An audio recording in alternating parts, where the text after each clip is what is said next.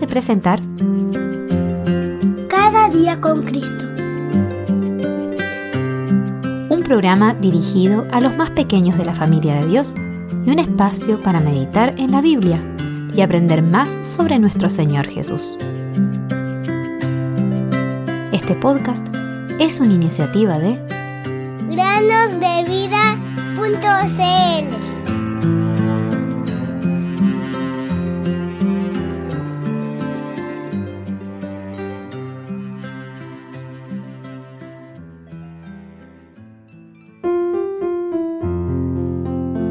Jehová es bueno, fortaleza en, en el día de la angustia, y conoce a los que en él confían. Nahum 1.7 Hola queridos amigos y amigas, bienvenidos una vez más a meditar en este podcast que se llama Cada día con Cristo. La meditación del día de hoy se llama La historia de dos hermanos. Madre, ven rápido a ver lo que Enrique ha estado haciendo. Llamó emocionada la pequeña Francisca desde la parte superior de las escaleras. ¡Oh! Enrique, qué travieso eres exclamó su madre mientras Francisca le mostraba con entusiasmo las bonitas sábanas y mantas que había cortado con las tijeras que estaban en la cama. Fue lamentable, pero la madre quería mucho a su niñito, y él era realmente demasiado joven para darse cuenta de la travesura que había hecho.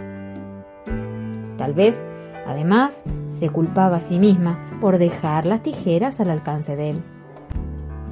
De todos modos, el pequeño se libró sin castigo.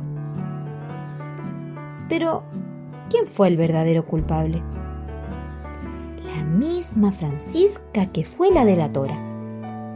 La madre había dejado a los niños acostados tranquilamente en la cama, pero Francisca pronto se sentó y mirando a su alrededor vio unas tijeras en el tocador.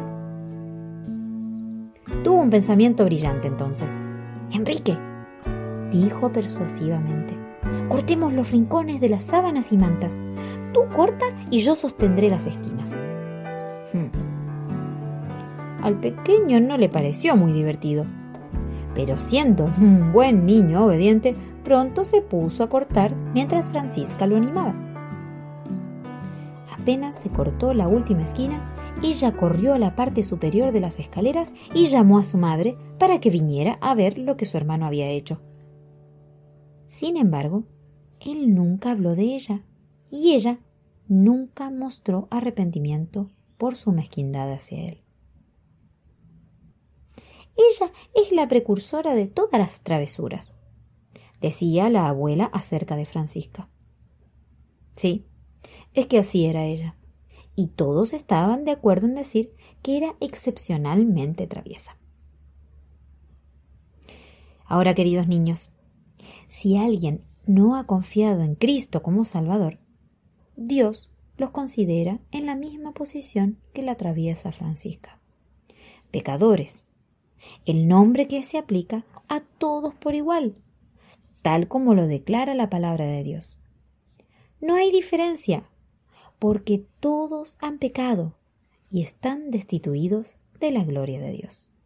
Romanos 3:23. La historia de estos dos hermanos continuará en el episodio del día miércoles.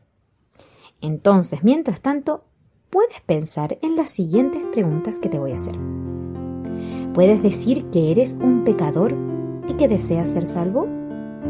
¿Conoces a aquel que puede liberarte de tus pecados y darte un lugar junto a Dios? ¿Conoces a Jesús?